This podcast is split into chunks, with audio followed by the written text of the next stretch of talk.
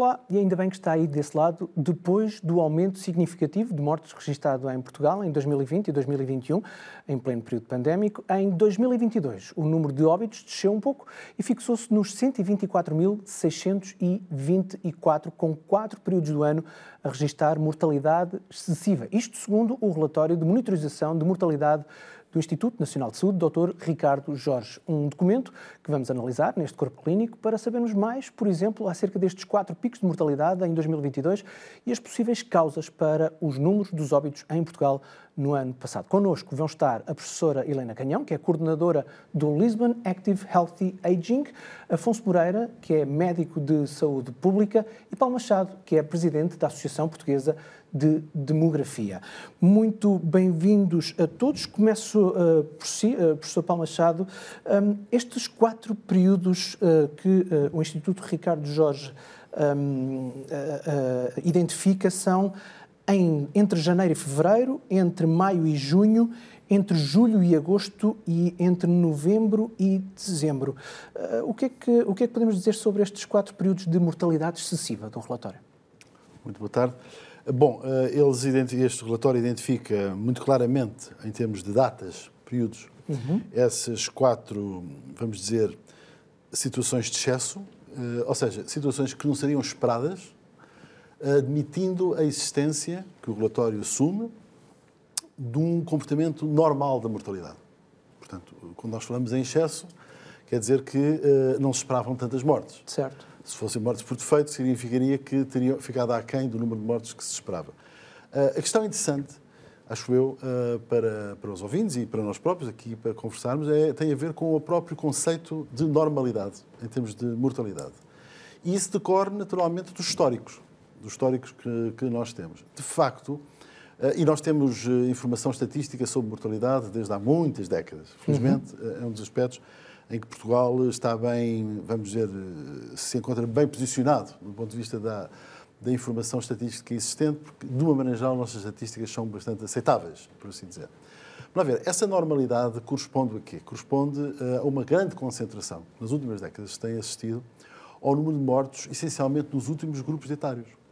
Eh, isso, aliás, tem um nome, que se chama transição epidemiológica. Quer dizer que a esmagadora maioria das pessoas que morre, morre a partir de uma determinada idade. E é uma idade já avançada. Portanto, se existem perturbações, e podemos aqui uh, escalpelizá-las, se existem perturbações que afetem esse grande grupo de pessoas, que são as pessoas sobre as quais incide essa mortalidade, bom, naturalmente que a mortalidade tenderá a, a aumentar. E aqui, nos picos que referiu, nos quatro períodos que referiu, nós temos três situações que são completamente distintas.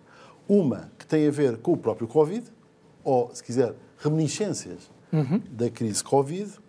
Outra, que também é de natureza epidemiológica e tem a ver com a gripe, mas a gripe não é uma novidade entre nós.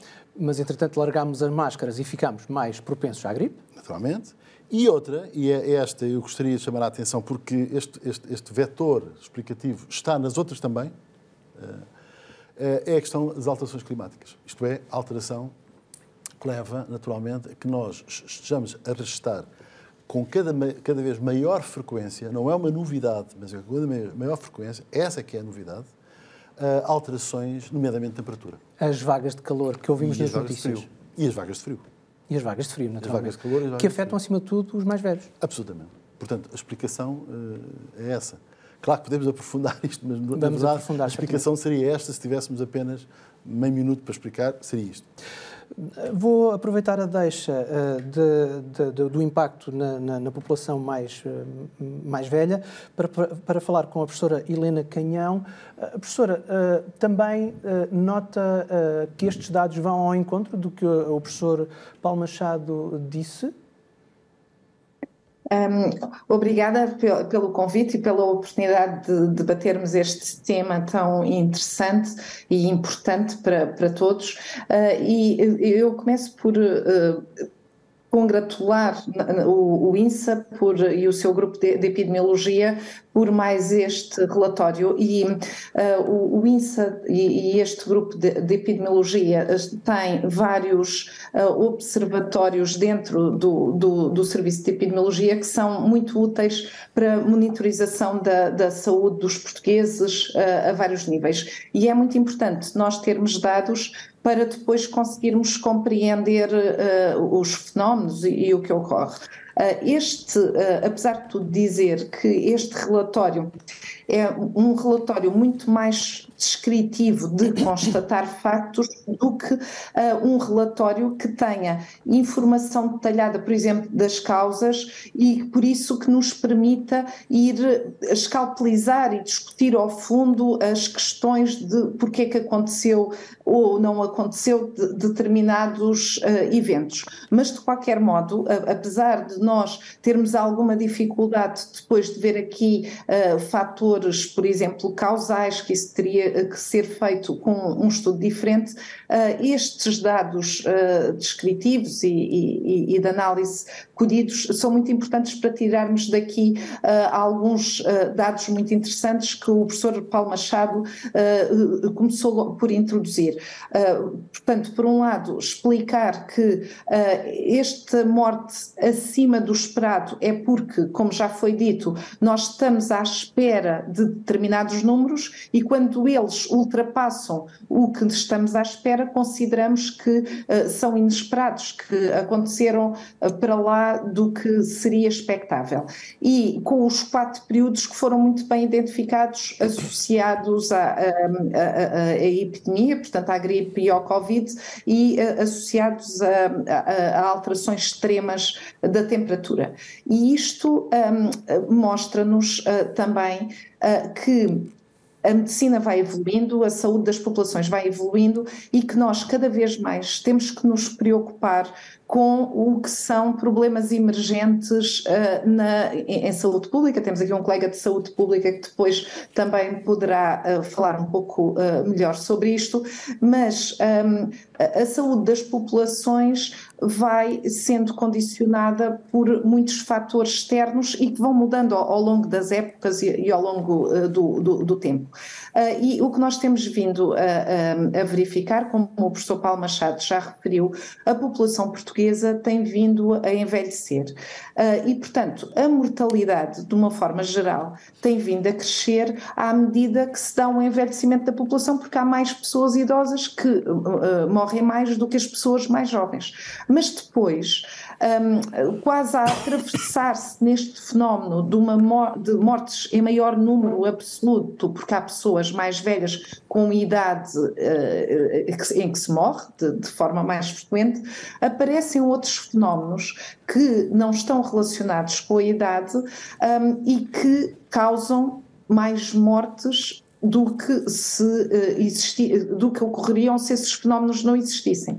Só que as pessoas mais velhas porque têm mais doenças, porque são populações mais vulneráveis, por exemplo, podem ter uh, mais problemas económicos para terem uh, casas aquecidas, porque são populações que muitas vezes têm incapacidade e não se conseguem alimentar bem, têm uh, dificuldades motoras, problemas cognitivos que lhes limitam depois a sua, a sua saúde em geral.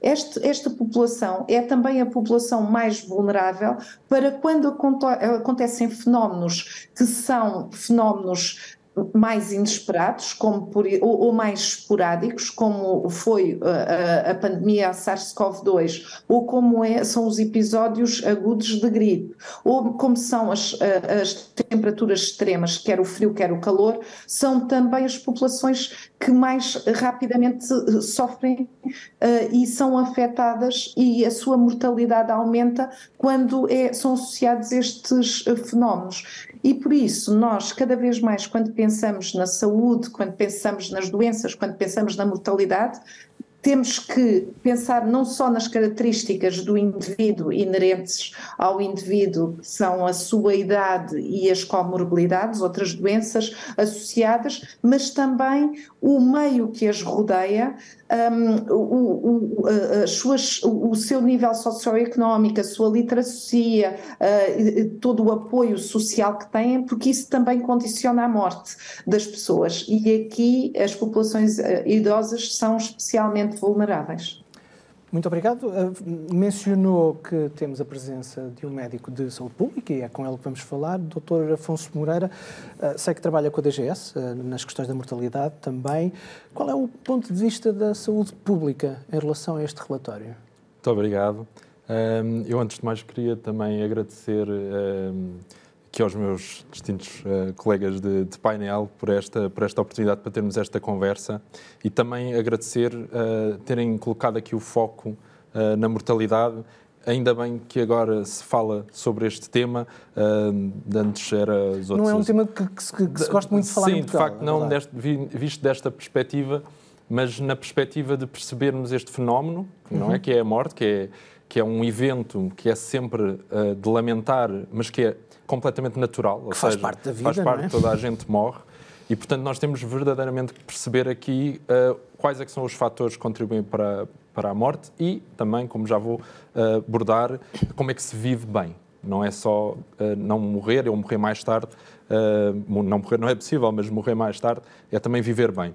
E, portanto, uh, dar essa nota uh, de estarmos agora a falar sobre este assunto e também dizendo que era estranho, uh, aqui pegando um pouco no que foi dito pelos meus colegas, que havendo eventos extremos climáticos ou uma pandemia, não, não houvesse identificação dos tais períodos de excesso de mortalidade.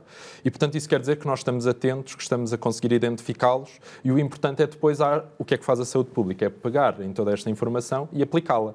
Aplicá-la em prevenção, aplicá-la em mitigação um, destes eventos que, um, que atentam contra, contra a vida.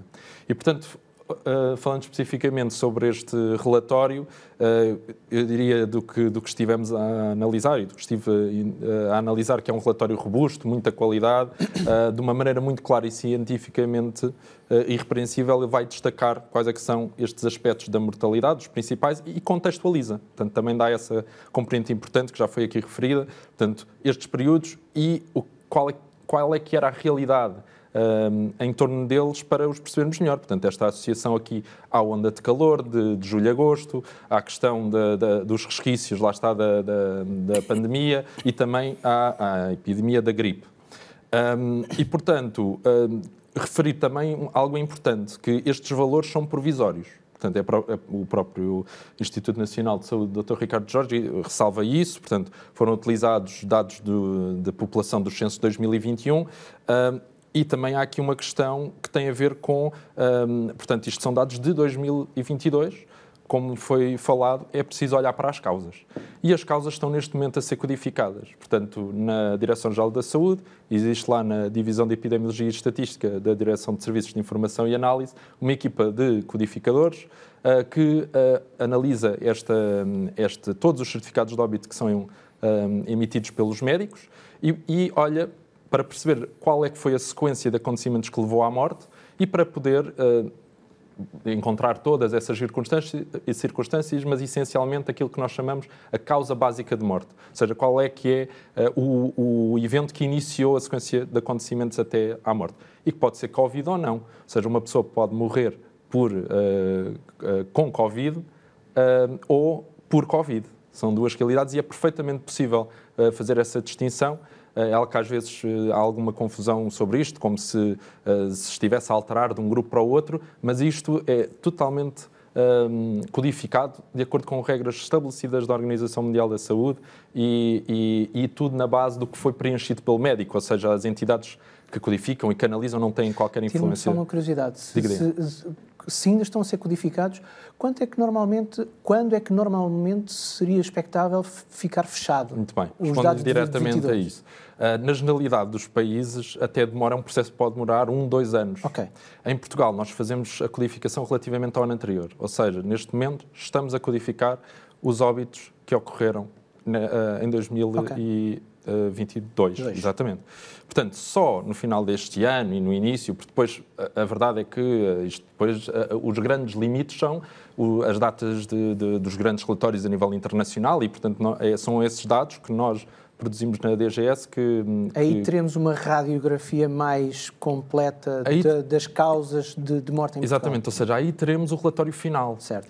Isto não impede, obviamente, que se façam análises uh, de monitorização uh, periódicas, tal como vem este documento uhum. apresentar, até que se possam fazer análises uh, com, com menos espaço, para não ser o ano, ou até em tempo real. Certo. Nós podemos fazer esse tipo de análise, mas temos de ter sempre atenção que são dados provisórios e que este trabalho de codificação um, é, é, um trabalho uh, atualmente demorado, que está a passar por um processo de automatização também. Um, há uma nova revisão também da classificação internacional de doenças que foi uh, até uh, agora há poucos dias discutida. Um, eh, organizado pela DGS, com o Ministério da Saúde do Brasil, eh, eu tive a oportunidade de participar, em que discutimos esta classificação e tem aplicações práticas depois na, no, no aumento da rapidez em que se conseguem saber as causas uhum. e, e tê-las, eh, portanto, validadas. E, portanto, é um trabalho que está a ser desenvolvido. Mas isto para dizer que este relatório apresenta estes dados, faz esta análise importantíssima que podemos já olhar e pensar sobre ela.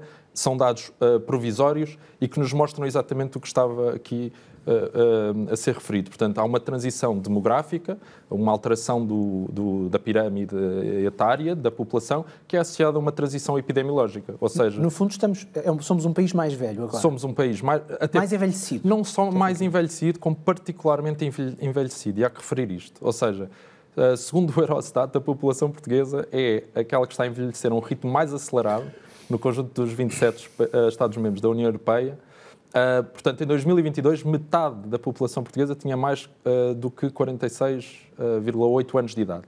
E, portanto, isto para termos uma ideia, nós temos o rácio mais alto de dependência de idosos, o terceiro, peço desculpa, rácio mais alto de dependência de idosos na União Europeia, estando só à nossa frente Itália e Finlândia. E, portanto, é um, uma questão muito específica até da nossa realidade, o envelhecimento, e que tem de ser trabalhada nas suas várias vertentes, nas várias tipologias de doença associadas à idade, e falámos aqui cardiovasculares, doenças neoplásicas, uh, demências, não esquecer. Um, e, e, e, pronto, eu, eu, se calhar para concluir esta, esta parte dizia só uh, que, portanto, há aqui este enfoque, particularmente numa população envelhecida, de pensar, se calhar já não tanto, mas também, uh, se conseguimos ganhar mais tempo de vida, mas como é que se vive esta vida mais envelhecida, melhor. E esse acho que tem de ser o grande desafio de, de termos, uma, no fundo, uma, uma, reestruturação das respostas que temos para ter um foco, uh, uh, portanto, na, na, em conseguirmos que viver com mais idade é viver bem. Vou aproveitar essa deixa também. professora Helena Canhão, diga-me de forma simples, porque é bom passar esta mensagem para quem nos vê. Isto que o, o Dr. Afonso Moreira nos estava a falar, como é que se vive melhor para evitar problemas mais, mais ajusantes no final da vida?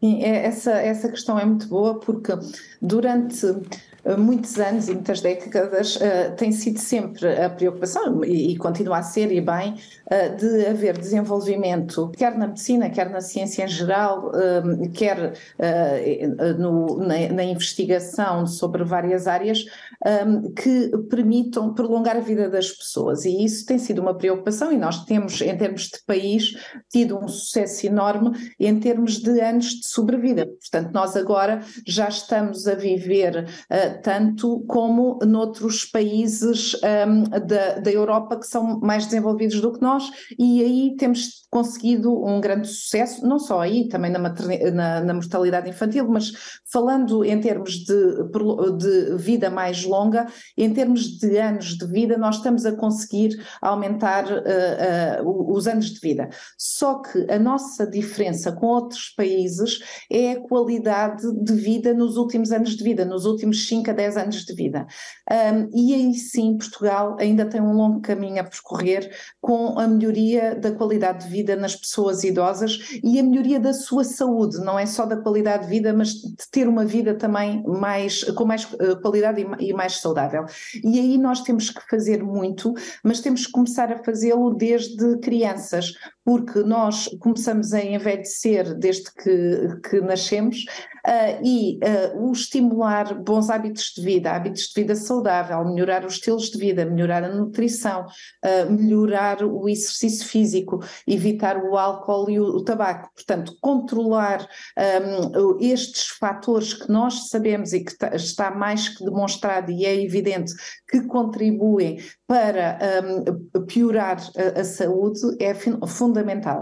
E ainda há pouco falámos que nós devemos promover mais a saúde, não olhar só para as doenças e pensar que o calor mata, que o frio mata, e isso porque as nossas casas precisam de ter um ambiente arrefecido com o, o, o verão que temos, uns ambientes aquecidos com os invernos que nós temos, as temperaturas são cada vez mais extremas, as condições de saneamento das pessoas, de saneamento básico, são importantes, o ter eh, capacidade económica para comprar os medicamentos, para comprar, por exemplo, ajudas técnicas, que são coisas que nós vemos muito nout noutros países, são uh, as pessoas mais velhas terem casas adaptadas e que são as autarquias ou a, a comunidade que um, contribui e todo o componente social que está aliado à saúde que contribui para ter casas que ajudam as pessoas a viver mais tempo em casa,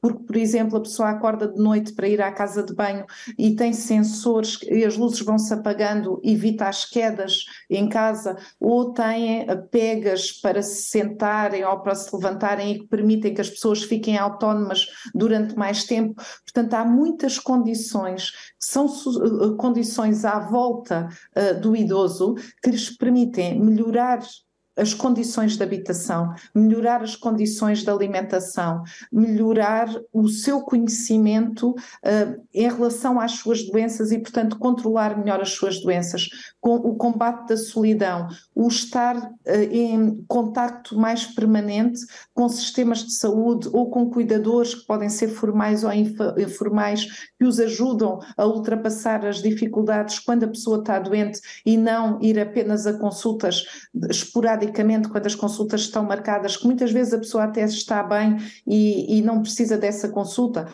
Ou às vezes está doente, precisa da consulta, mas quantas vezes os doentes me dizem, ah, eu faltei à consulta porque estava doente. Eu então, mas estava doente e não veio ao médico, mas não, porque não tinha quem, quem me levasse ao médico. Um, e eu estava muito doente, não conseguia apanhar o transporte público.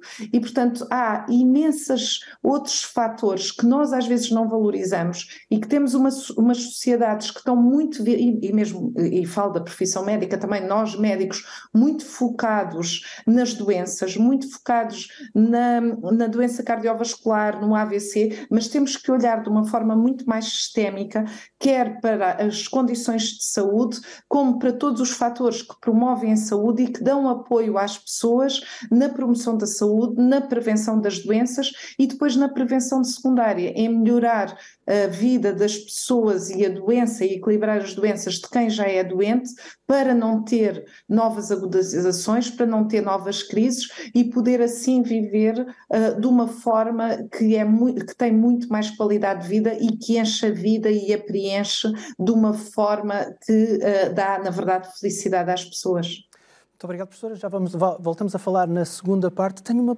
curtíssima pergunta, temos 30 segundos aqui na primeira parte para falar sobre isto. Uh, professor Paulo Machado, uh, porque é o campo da demografia, um país envelhecido também tem a ver com o facto de se estar a nascer menos em Portugal, correto? Absolutamente. Mas em Portugal é preciso dizer que se nasce menos uhum. do que se nascia, muito menos, mas essa não é a razão principal ou não é a única razão pela qual nós estamos a envelhecer muito e muito mais.